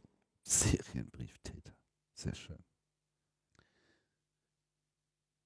Ja, also und es ist auch unklar, ob das noch äh, passieren wird. Ich sage nicht, wird nicht passieren. Ich sage nur, wenn man äh, bei den Juristen herumfragt, gibt es halt schon auch die These, dass das sich eben hier anders verhält, im Kern, weil Abmahnungen halt aus dem Wirtschaftswettbewerbsrecht äh, sich ableiten und eben entsprechend argumentiert werden müssen. Ganze Datenschutzgeschichte eher im Bereich Menschenrechte angesiedelt ist, da lässt sich dieser Link nicht so ohne weiteres äh, machen. Ja? Also du musst quasi, du musst als abmahnende Instanz quasi sagen, wieso dir ein Schaden oder ein Wettbewerbsnachteil entsteht. Ja, ja und ich habe keine Ahnung, ob es nicht jemand noch äh, gelingt, diese Brücke auch zu äh, überqueren, ja, kann alles durchaus sein, weiß ich nicht, äh, ist halt Juristenrealität, nur ist es eben jetzt offenbar nicht so ohne weiteres äh, einfach zu machen. So oder so ist es ganz interessant, dass äh, ungewollt eigentlich jetzt ausgerechnet die Datenschutzgrundverordnung überhaupt mal für eine Debatte auch bei der CDU sorgt oder auch der CSU, ja, also jetzt auf einmal interessiert sie das, mhm. weil es jetzt vielleicht mal wirklich auch die Firmen betreffen kann. Ja, da so, muss man mal vorsichtig während sein. Während bisher naja. äh, die Privatpersonen, nee, nee, das, äh, das war ihnen dann eigentlich ziemlich egal. Nee, nee, die haben ja die Rechte, die haben ja die Rechte verletzt von den Urhebern. Ach, das ist natürlich das Schlimmste überhaupt. Ja, klar. Und das ja. war ja, es ist, Menschen verletzen ist meistens irgendwie okay, aber Rechte verletzen von Urhebern. Urheberrechte, nee. Nee, die gelten, also die Urheberrechte sind wichtiger als Menschen. Das erkennt man daran, dass sie sogar länger gelten als der Mensch. Ja. Sogar noch, noch länger über deinen Tod hinaus, über als du vielleicht selber gelebt hast. das ist absurd. Transzendente Rechte. Ja, vielleicht sollte es nur so lange gelten, wie man selber bis dahin gelebt hat. Nee, das ist auch doof. Wir lassen, wir lassen das mit dem Urheberrecht. Eine gute Idee. Wir, wir wenden uns wieder der Überwachung ja. zu. Denn äh, das hessische Verfassungsschutzgesetz wurde jetzt auch gestern am Donnerstag, den 21. kurz abends durchgepumpt in namentlicher Abstimmung mit den Stimmen von CDU und Bündnis 90 Die Grünen. Yay, Wir werden, wie war das nochmal, als man sich gesagt hat, Mensch, schwarz-grün, das wird es doch sein. Da werden die Grünen aber standhaft für die Bürgerrechte einstehen, wie wir ja. sie aus der Bundespolitik kennen. Ne? Logisch. Da haben wir doch so die, die, die, die grüne Partei, meine Güte, die einigen, die einen, die sich äh, bisher nicht von der CDU, sondern nur von der SPD haben korrumpieren Bitte lassen. Bündnis 90 steht für Freiheitsbewegung. Ja, die mit der Sonnenblume. Ja. Ja, aber ärgerlich in, in Hessen eben dann doch nicht. Sowohl Online-Durchsuchung als auch Quellen-TKÜ wird es dann jetzt in Hessen nach dieser Entscheidung des Landtags geben. Ähm, gemäß diesem Entwurf ähm, muss an, beid, an zwei Stellen jeweils ein Richter zustimmen. Also erst bei der Genehmigung der Maßnahme, dann bei der Verwertung der Daten. Ich denke da, also das ist zumindest mal ein nicht zu kritisierender Punkt. Ja, ich mein, so das ist keine schlechte Idee. Mhm. Ähm, ansonsten wollen sie natürlich noch auf die Nutzungsdaten von Messenger-Diensten zugreifen. Was heißt denn genau an zwei Stellen. Naja, also zwei ach so, ach so, Zeilen den, des, des so, Aktes. Okay, ich dachte jetzt an äh, zwei Richter unabhängig äh, voneinander. Nee, okay. nee also nein, nein, ein also Richter reicht, aber in zwei, äh, in zwei Stufen. Das weiß ich nicht, ob das zwei unterschiedliche Richter sein müssen, aber du, du kannst quasi sagen, wir wollen jetzt diese Datenerhebung machen. Und dann sagt der Richter, jawohl, gib, macht mal. Und dann müsst ihr sagen, jetzt wollen wir die Daten, die wir erheben, erhoben haben, wollen wir jetzt auch mal sehen. Und dann muss der Richter, kann der Richter nochmal sagen, okay, ich gucke mir das jetzt nochmal an, machen wir. Das hat aber natürlich auch zur Folge, dass die Schwelle für die Erhebung der Daten geringer ist, weil du immer sagen kannst, naja, wir wollen mal auf Verdacht schon mal hier trojanisieren und die Daten erheben. Und dann sagt der Richter, ja, ja, okay, macht mal, ich kann euch ja immer noch nachher verbieten, darauf zuzugreifen. Ja, aber wenn dann schon mal der Zugriff erlaubt wurde, dann, äh, äh, ne, also das sind, es gibt ja immer den Unterschied zwischen wie, wie sinnvoll klingt das erstmal auf dem Papier und was ist dann nachher die gelebte Praxis. Und die gelebte Praxis wird hier natürlich eher sein, dass die Schwelle für die Erhebung sinkt und dann, äh, wenn es schon mal erheben, erhoben wurde, äh, der Zugriff ähm, ebenfalls schneller durchgeht. Ne? Ähm, ansonsten Nutzungsdaten von Messenger-Diensten wollen sie auch noch haben. Das durfte ja bisher nur bei Telefonen und äh, das muss natürlich dann auch für Gespräche möglich sein, die über WhatsApp oder Skype geführt werden. Da haben wir also mitunter wieder weitreichende Konsequenzen. So, greifen wir einen äh, alten hätte ich fast Klassiker gesagt, aber einen alten Fall. So alt ist er jetzt auch noch nicht. Also Ende äh, letzten Jahres rund um den Kongress wirbelte es auf einmal los. Das besondere elektronische Anwaltspostfach revolutioniert die Kommunikation zwischen Juristen und Gerichten. Hätten die mal auf XMPP gesetzt. Man hätte nur in der E-Mail, also lustigerweise haben wir da teilweise auch ähnlich argumentiert, aber jetzt, äh, also wir erinnern uns, das äh, Anwaltspostfach sollte eingeführt werden, wurde dann aber nicht eingeführt, weil rund um den Kongress herum die Zweifel an der Sicherheit dann doch deutlich stiegen. Dann gab es einen riesen Aufruhr, dann wurde das Rollout erstmal gestoppt und seitdem gab es verschiedenste äh, Versuche, hier äh, Klarheiten zu schaffen oder die Diskussion zu führen. Mit mehr oder weniger Erfolg wurde versucht, Experten mit in diesen Prozess mit einzubinden. Äh, etc. pp. Jetzt gibt's alles, alles ganz kurz erklärt in und, und gut zusammengefasst in Logbuch Netzpolitik 242 wo wir Markus Dränger zu Gast hatten, der uns das alles im Detail erklärt hat. Genau. Und jetzt gibt's was Neues, ein Gutachten. Ja, zentrales, zentrales Problem des, ähm, des BA ist, dass es diesen einen Server gibt, an dem ähm, umgeschlüsselt wird. Ne? Das ha also der ist, der ist auch noch schön äh, sicher, das Hardware Security Module und so weiter. Aber ähm, wir erinnern uns, der Hintergrund war, man wollte quasi keine direkt an Individuen verschlüsselte Kommunikation haben, weil das Sch Schwierigkeiten bereiten könnte in der Delegation von Nachrichten. Also äh, man sendet an Kanzlei, hast du nicht gesehen? Und dann soll ja äh, der Sekretär die Nachricht genauso öffnen können wie die Anwältin. So. Und ähm, diese Probleme musst du ja irgendwie in den Griff kriegen. Das könnte man natürlich der Kanzlei selber überlassen, wie sie ihr Key Management äh, regelt. Aber hier wurde eben gesagt, naja, wir wollen äh, zum Beispiel auch an zentraler Stelle sowas wie eine Urlaubsvertretung machen. Das heißt, du schreibst an deine Anwältin, die hat eine Urlaubsvertretung und dann wird das halt irgendwo anders hingeschickt oder so. Ne? Das heißt, deswegen einfach mal und und natürlich auch um das Problem zu lösen, hier ähm, was machen wir, wenn die auf einmal ihre Schlüssel verlieren? Ne? Dann haben wir mit so einem HSM natürlich die komfortable Möglichkeit, das einfach zu ändern und auch mal retrograd nochmal schnell so ein paar Nachrichten umzuschlüsseln. Ja? Sehr gut, Umschlüsselung ist sehr komfortabel. Kommt nichts abhanden. Hat leider nur halt das Problem, dass eben an einer zentralen Stelle alle Kommunikation eingesehen wird. Und ähm, jetzt war es ja etwas ruhig. Jetzt hat ja Sekunet, der äh, ein, ein Unternehmen aus äh, Deutschland, ähm, da eine Analyse vorgenommen. Die haben einen 90-seitigen Bericht, der war längere Zeit geheim ähm, oder nicht öffentlich. Hanno Böck hat den versucht, überfragt den Staat zu bekommen.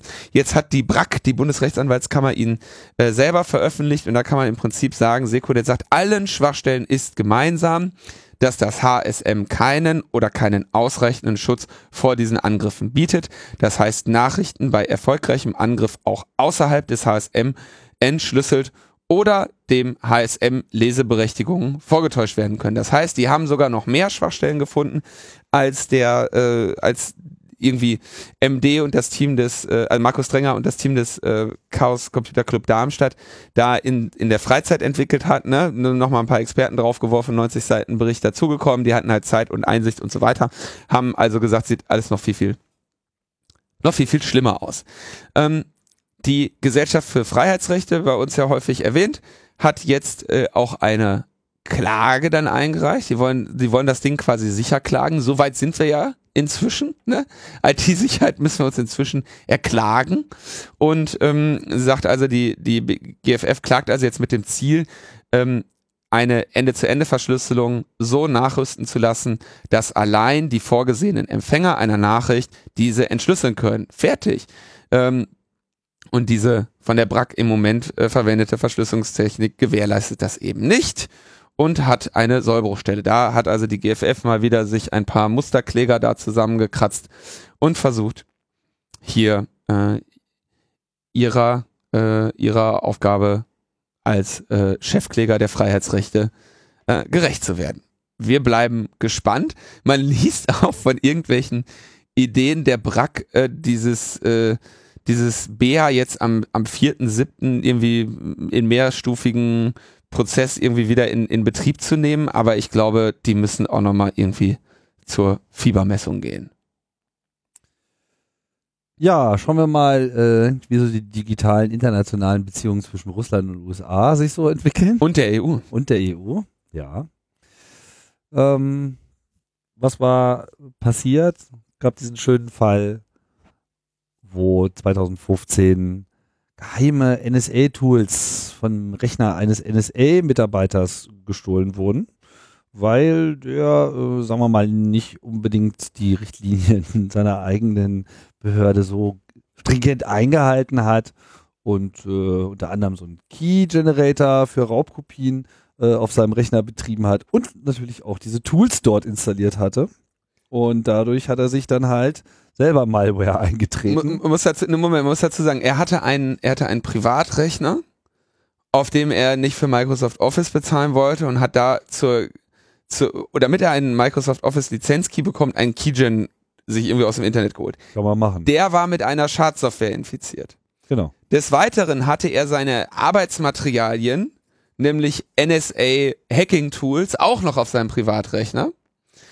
Und dann passierte folgendes, der, er infizierte also seinen Rechner mit, mittels dieses Key Generators und sein Virenscanner war Kaspersky. Und die haben irgendwie dann gesagt, ah, okay, hier ist was, äh, ähm, haben dann erstmal diesen Key Generator erkannt und haben dann weiterhin noch rumgescannt auf dem System und haben auch diese NSA-Malware gefunden. Und dann auch gleich noch mit übertragen. Und beides schicken die dann zu sich nach Hause. Das ist auch äh, also das ist eine Funktion, die jeder Virenscanner hat. Wie sollen diese ganzen äh, Virenscanner-Forschungsunternehmen sonst ihre Forschung betreiben? Die schicken sich ähm, verdächtige Dateien von den Rechnern ihrer Nutzer nach Hause und untersuchen die dort. Ja, ähm, also das, das ist nichts, was nur äh, Kaspersky macht. Hm? Mhm. Und ähm, Trotzdem geil. diese Funktion kannst du auch abschalten. Hat der NSA-Mitarbeiter aber nicht gemacht oder nicht gewusst.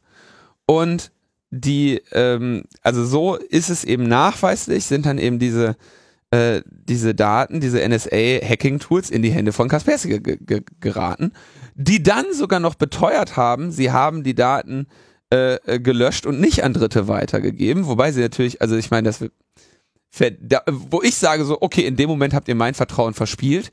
Wenn ihr Malware findet, dann erwarte ich, dass ihr die gefunden habt und die im nächsten Update meiner Signaturen bei mir keine Chance mehr hat. Das haben sie nicht getan, ja. Mhm. Super. Ähm, ähm, was, wo ich jetzt sagen würde, das ist der Grund, euch nicht mehr zu vertrauen, weil ihr offenbar hier mit der, der NSA Sonderrechte eingeräumt habt. Ähm, mhm. die, die Amerikaner haben das Ding aber irgendwie mitbekommen und sind seitdem irgendwie auf dem Trichter und sagen, ja, nee, hier, die, dieses Kaspersky exfiltriert Daten, und das dürft ihr, dürft ihr nicht benutzen. Ne? Das war auch, haben wir auch letztes Jahr, glaube ich, schon darüber äh, berichtet, dass die USA quasi einen Order haben an ihre, an, an sämtliche äh, Behörden, dass sie keinen Kaspersky benutzen dürfen. Hm? Und ähm, jetzt sagt das, äh, will das EU-Parlament eine Entschließung formulieren, ne, von der momentan der ein, ein, ein Entwurf äh, kursiert und dieser, das ist der, ähm, da geht es um den äh, äh, äh, Entwurf einer Entschließung des Europäischen Parlaments zur Cyberabwehr. Ja? Und äh, das ist wunderbar formuliert. Diese EU-Sachen haben wir dann immer jede Zeile, damit die zeilenweise übersetzen können. Ne? Ähm, hier sagt, das Europäische äh, Parlament. Unter Hinweis auf den Vertrag der Europäischen Union. Unter Hinweis auf das, was, was ich sowieso äh, Gesetz für Außen- und Sicherheitspolitik hast du alles nicht gesehen. Und unter Hinweis auf das Reflexionspapier über die Zukunft der europäischen Verteidigung und unter Hinweis auf das Talent-Manual 2.0 äh, für internationales Recht in Cyberoperationen und so weiter kommen erstmal, weiß nicht, 30 Hinweise, auf die sie sich beziehen.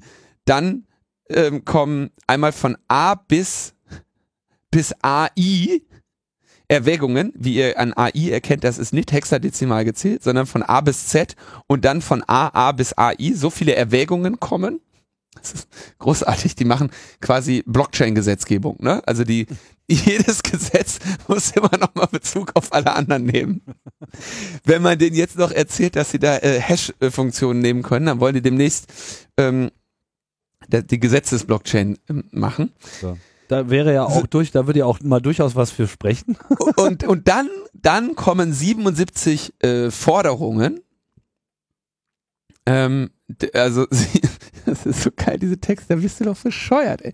77 Forderungen, von denen eine eben lautet, fordert das EU-Parlament und, ne, in Bezugnahme auf und so weiter, fordert die EU auf, die Software die IT- und Kommunikationsgeräte sowie die entsprechenden Infrastrukturen, die in den Organisationen eingesetzt werden, einer umfassenden Überprüfung zu unterziehen, um die Verwendung potenziell gefährlicher Programme und Geräte ausschließlich und die Verwendung als böswillig eingestufter Programme und Geräte wie Kaspersky Lab zu verbieten.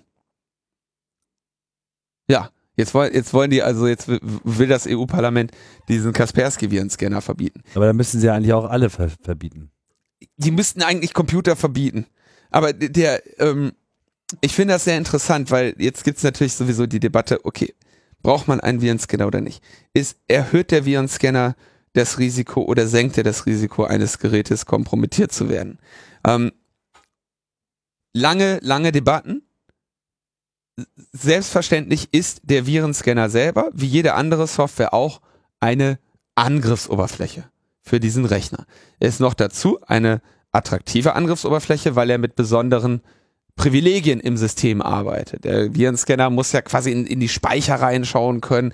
Der läuft also mit den höchsten verfügbaren Rechten, die auf dem ähm, Rechner möglich sind und er hat auf alles Zugriff. Und er greift auch auf alles zu, weil er ja alle Speicherinhalte, alle ausführbaren Dateien und so weiter quasi aufgefahren abgleichen muss. Das ist das das technische Risiko des Betriebes eines Virenscanners. Wenn also der Virenscanner eine Schwachstelle hat, die sich in diesem Rahmen ausnutzen lässt, dann lässt sie sich sehr leicht ausnutzen, weil er sowieso mit allem in Kontakt kommt.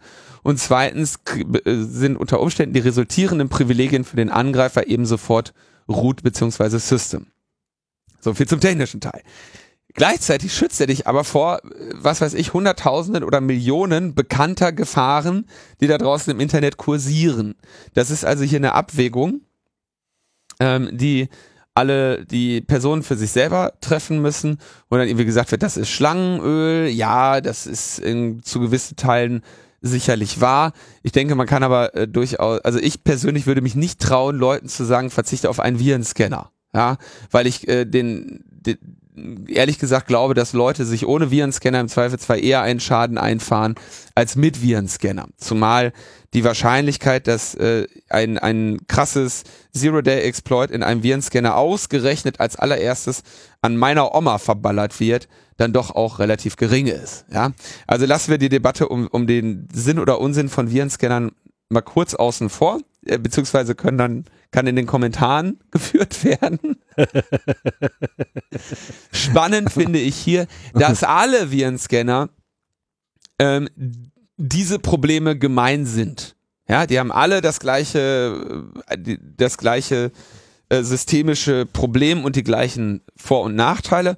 Und sie haben alle auch diese Funktion mit dem, wir schicken mal Dateien auf Verdacht nach Hause. Und natürlich ist das unheimlich. Es ist aber nicht so, als würde, als würde nur Kaspersky das tun. Und was wir hier, äh, was hier also jetzt, was, was hier stattfindet, ist nach meiner Beurteilung eine, eine, ähm, ein, eine, eine Kritik eines bestimmten Herstellers aus politischen Erwägungen. Und weil man sagt, ja, die, F, die arbeiten bestimmt mit dem FSB zusammen ja, ich hätte jetzt keinen Grund, nicht davon auszugehen, dass Norton ähm, oder, oder McAfee oder wer auch immer da jetzt gerade der, äh, der Schlangenölfabrikant ist, äh, nicht mit der NSA zusammenarbeitet. Ja, also das äh, da sollte man sich eben genau überlegen, welche, vor wem man mehr Angst hat. Mhm. Aber es ist schon ziemlich äh, überraschend, wenn diese Debatten über ähm, IT-Sicherheit, wenn wir an dem Punkt sind, dass sie nicht mehr technisch fundiert geführt werden, sondern dass sie politisch geführt werden. Und das ist, äh, finde ich, hier das alarmierende Signal.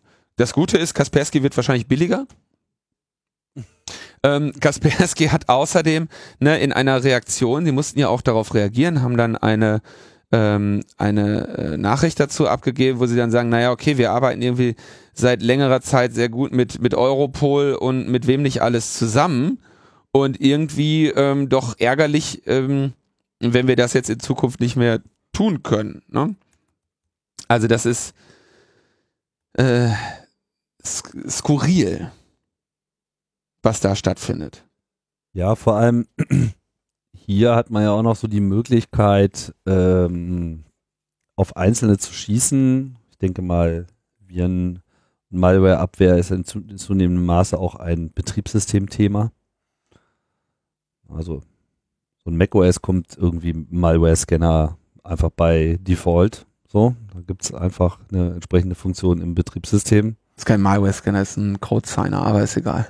Nee, nee, es gibt auch einen Malware-Erkenner. Wo? macOS. Wo denn? Ja, im OS. Wo, wo kann man den abschalten? Den kannst du nicht abschalten. Nein, die, du, was du meinst, ist dieses aus vertrauenswürdigen Quellen, dass die kontrollieren Code-Signing. Nein, nein. Ich rede davon, dass die wirklich Signaturen von ja, genau. bestimmten... Code-Signing. Es bezieht sich nicht nur auf Code-Signing, sondern es bezieht sich halt auch auf Sachen, so, die, die, nicht über Code-Signing äh, ausgeliefert werden. Also wenn Leute, du kannst das ja auch nach wie vor abschalten, kannst sagen, hier darf alles äh, exekutiert werden und äh, dann greift auch noch das. Also wann, wann auch immer mal wieder so Malware auf dem Mac die Runde macht, dann ist äh, Apple relativ schnell dabei, das über Software-Updates, äh, auch automatisch forcierte äh, Software-Updates auf die Systeme zu bringen und den Ausbruch davon äh, im Griff zu haben. Okay. Ich kann dir jetzt nicht sehr viel technische Einblicke darin geben, wie das genau funktioniert, aber diese Funktionen äh, gibt es und äh, Okay. weiß man auch. So, nur was ich sagen wollte ist, das ist jetzt, sagen wir mal, nichts, was man in dem Sinne deinstallieren kann. So, und welche, welche Angst hat man denn jetzt, wenn wir irgendwie anfangen, uns jetzt äh, vor den USA zu fürchten? Ja, müssen wir dann alle Macs abschalten. Was mit, also keine Ahnung, inwiefern das bei, bei Windows äh, zum Beispiel auch schon äh, Teil des Systems ist. Weil in gewisser Hinsicht könnte man ja auch sagen, naja, so eine Resilienz will man in zunehmendem Maße auch von einem Betriebssystem her erwarten, ohne dann eben noch auf besondere Dienste von Drittanbietern äh, zurückgreifen zu müssen. Es gibt übrigens, ich sehe gerade noch von äh, Jürgen Schmidt bei Heise äh, den Artikel, äh, wo er sagt, äh, der ähm, äh, der Chef des äh, Research- und An An Analyse-Teams von Kaspersky sagt, was wir finden, veröffentlichen wir auch immer. Ähm, und er, nimmt eine Reihe an Beispielen. Ich zitiere, im März dokumentierten sie mit Slingshot eine gezielte Malware-Kampagne gegen ISIS und Al-Qaida-Mitglieder, die mit hoher Wahrscheinlichkeit vom Joint Special Operations Command des US-amerikanischen Militärs durchgeführt wurde. Mit Supak enttarnte Kaspersky Lab im Mai eine Android-Malware, die dem iranischen Geheimdienst zugeschrieben wird. Und Iran ist ein Staat, mit dem Russland freundschaftliche Beziehungen pflegt.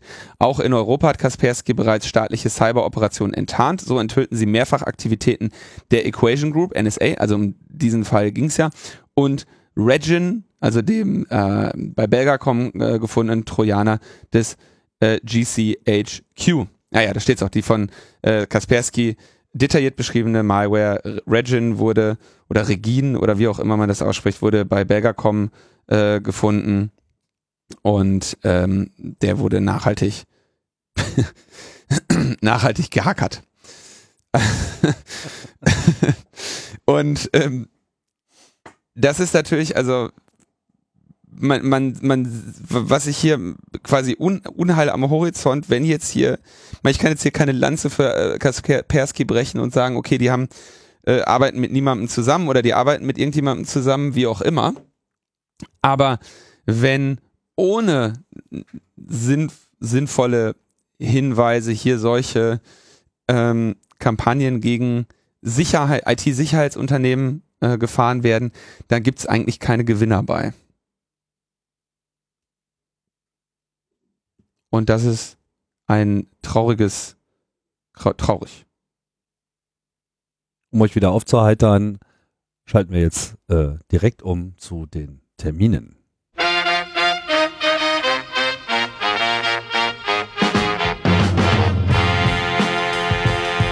Am Montag, dem 25.06. um 18 Uhr, wird die bayerische Landesvertretung umzingelt. Ähm, da geht es um einen Protest, mit dem die hedonistische Internationale, und zwar die Sektion Homeland Security Berlin, äh, sich gegen den Heimathorst äh, richten möchte. Also unter dem Motto, Horst, komm raus, du bist umzingelt, ähm, wird, äh, das wird erst die Landesvertretung umzingelt und im Anschluss äh, traditionelle Berliner Tänze vor dem Brandenburger Tor aufgeführt. Aber nicht nur im Süden darf demonstriert werden, das geht natürlich auch im Westen und zwar konkret gegen das Polizeigesetz, das äh, vorgeschlagene äh, in NRW, was ja versucht in die Fußstapfen der bayerischen Gesetzesinitiative zu treten. Und äh, abgesehen von zahlreichen kleinen Demos an verschiedenen Orten, die in den nächsten Tagen stattfinden äh, werden, gibt es eine Abschluss-Großdemo am 7. Juli in Düsseldorf unter www.nopolizeigesetz.nrw.de könnt ihr da alle Termine einsehen und schauen, wie ihr euch da einbringen könnt. Am 5. bis 8. Juli, also am gleichen Wochenende in Hamburg, wird äh, gefeiert, ein Jahr nach G20, das Festival der grenzenlosen Solidarität mit Workshops, einer großen Demonstration am 8.7., Rave-Aktionen und einem Fest. Aber auch in Berlin gibt es was zu tun, ist noch ein bisschen hin, 17. Und 18. November 2018 in der Technischen Universität Berlin gibt es eine Konferenz für Digitalisierung und Nachhaltigkeit im schönen Titel Bits und Bäume. Hier finden sich Aktivisten für ökologische, soziale und ökonomische Nachhaltigkeit und digitale Menschenrechtler äh, zusammen und äh, ja, versuchen alle Themen zu besprechen, die hier eine Rolle spielen könnten, weil sich diese Bereiche ja in zunehmendem Maße überlappen. Ja? Äh, stromintelligente Netze, also nachhaltige Stromerzeugung, intelligente Netze etc. All das wollen wir in diesen Communities zusammenbringen. Meldet euch bis zum 19. August bei bitsundbäume.org. Und äh, vom 22. bis zum 23. September 2018 in Dresden finden die Datenspuren statt. Die haben wir hier oft erwähnt und empfohlen. Der CFP ist jetzt eröffnet. Der Call for Participation und den findet ihr auch bei uns in den Links. Ja, und die Dresdner, die haben auch noch ein anderes Anliegen. Die Dresdner haben noch ein anderes Anliegen und zwar ist der C3D2 ähm, umgezogen in das Zentralwerk vor einiger Zeit. Das Zentralwerk ist eine Genossenschaft, die in Dresden äh, etwa 70 äh, Ateliers unterhält äh, die also von Vereinen wie dem Chaos Computer Club Dresden, dem Internationalistischen Zentrum, dem Coloradio und äh, Künstlerinnen genutzt werden. Und dieses Zentralwerk hat auch einen sehr großen Saal. Warst du da schon mal? Nee. Äh, Werde ich ja jetzt dann, äh, wenn Spuren wahrscheinlich sein. Ähm, das hat einen großen Saal, von dem kann man sich auch Bilder anschauen. Das ist ein, äh, so, ein ehemals sehr prächtiger Saal.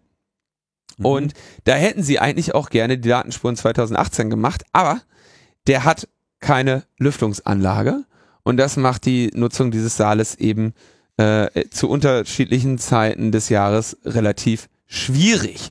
Und äh, jetzt Lüftungsanlage ist immer eine erstaunlich teure Angelegenheit und äh, gehen jetzt davon aus, dass sie hier sowas wie 30.000 Euro brauchen um da eine ordentliche Lüftungsanlage in diesen Saal zu bauen, um dann aber eben, ne, Rest kann man so machen, einen schönen Veranstaltungssaal für die Stadt Dresden zu haben, in dem eben diese kulturbetonte äh, Genossenschaft florieren kann, Veranstaltungen anbieten kann, äh, vielleicht eben die Datenspuren 2019 abhalten kann und wer da äh, Interesse hat, äh, in der Stadt wohnt und äh, da einen neuen Ort für die Kultur unterstützen möchte, ist ähm, herzlich gebeten, sich an der äh, Crowdfunding-Kampagne 30 Riesen nur für heiße Luft äh, zu beteiligen. Da sieht es auch schon ganz gut aus, wenn man da mal drauf schaut. Ja, also von den 30.000 sind zum Zeitpunkt der Aufnahme dieser Sendung 19.450 Euro bereits äh, geplätscht worden. Bei mir steht 20.662. Dann muss ich vielleicht mal kurz Reload machen und da steht bei mir 20.800 42. Also da, irgendwas stimmt da nicht. da rollt's irgendwie auf jeden Fall schon ganz ordentlich rein.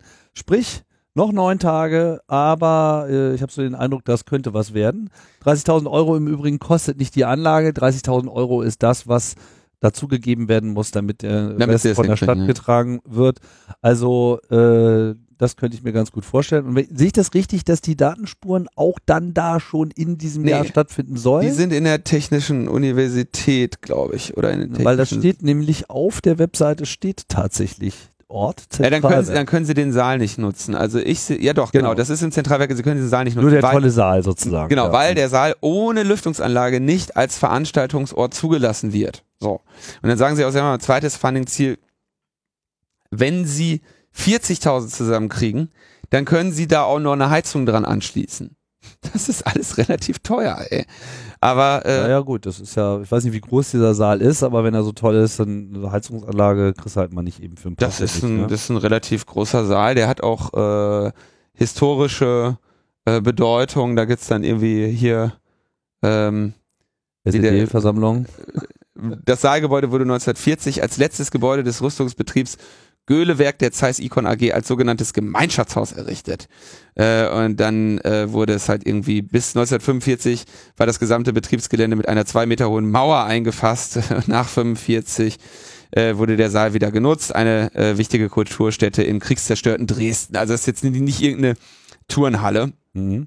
Könnt ihr euch mal anschauen, wenn ihr in Dresden äh, sitzt und ähm, oder Umgebung und denkt, dass das eine, eine Stätte werden könnte, die Dresden bereichert, dann äh, schaut euch doch mal das Crowdfunding an.